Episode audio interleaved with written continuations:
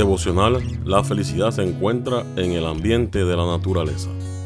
Y llamó Dios a lo seco tierra y a la reunión de las aguas llamó mares. Y fue la tarde y la mañana el día segundo. Génesis 1.10. El Padre y el Hijo emprendieron la grandiosa y admirable obra que habrían proyectado, la creación del mundo. La tierra que salió de la mano del Creador era sumamente hermosa había montañas, colinas y llanuras, y entre ellas ríos, lagos y lagunas. La tierra no era una vasta llanura, su superficie estaba interrumpida por colinas y montañas, no altas y abruptas como las de ahora, sino de formas hermosas y regulares. No se veían las rocas escarpadas y desnudas, porque yacían bajo la superficie como si fueran los huesos de la tierra. Las aguas se distribuían con regularidad, las colinas, montañas y bellísimas llanuras estaban adornadas con plantas y flores y altos y majestuosos árboles de toda clase, muchísimos más grandes y hermosos que los de ahora. El aire era puro y saludable, y la tierra parecía un noble palacio. Los ángeles se regocijaban al contemplar las admirables y hermosas obras de Dios. Después de crear la tierra y los animales que la habitaban, el Padre y el Hijo llevaron adelante su propósito, ya concebido antes de la caída de Satanás, de crear al hombre a su propia imagen. Habían actuado juntos en ocasión de la creación y de todos los seres vivientes que habían en ella.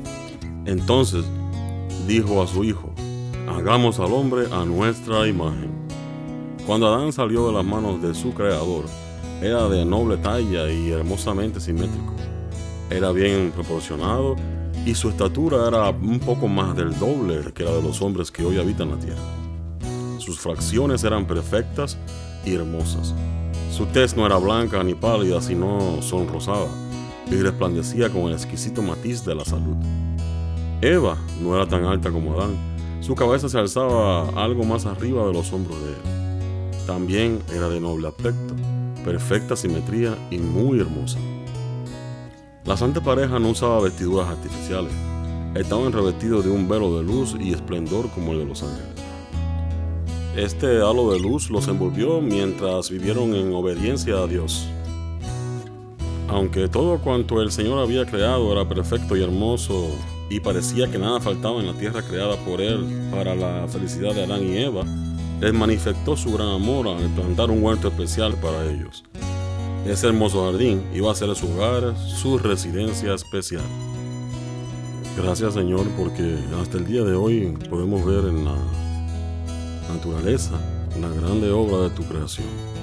La inmensa sabiduría con que creaste los árboles, flores y agua del mar, las aguas ah, de ríos, las aves con sus diferentes especies, ah, así como los peces del mar, todo nos muestra el gran amor con que fueron creados para nosotros. Así que te reto hoy a que busques en el ambiente la naturaleza la felicidad.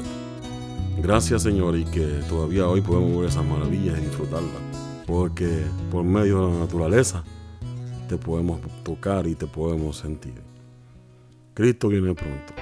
Recuerda, Jesús te ama y yo también. Brilla el sol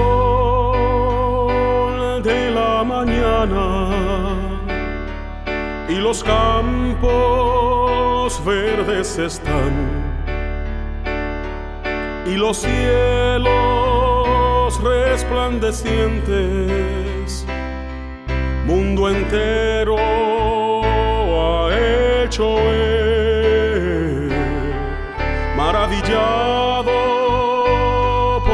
sus obras y grandezas del Creador. Y mi alma ha encontrado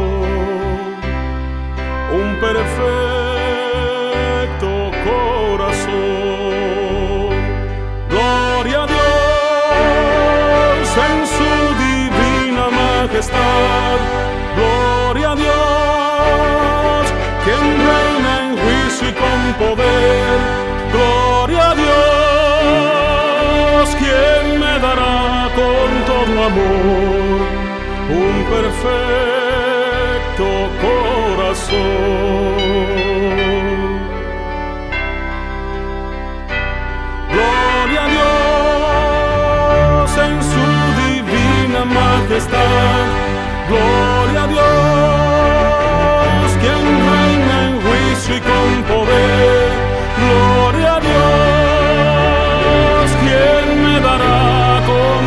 amor.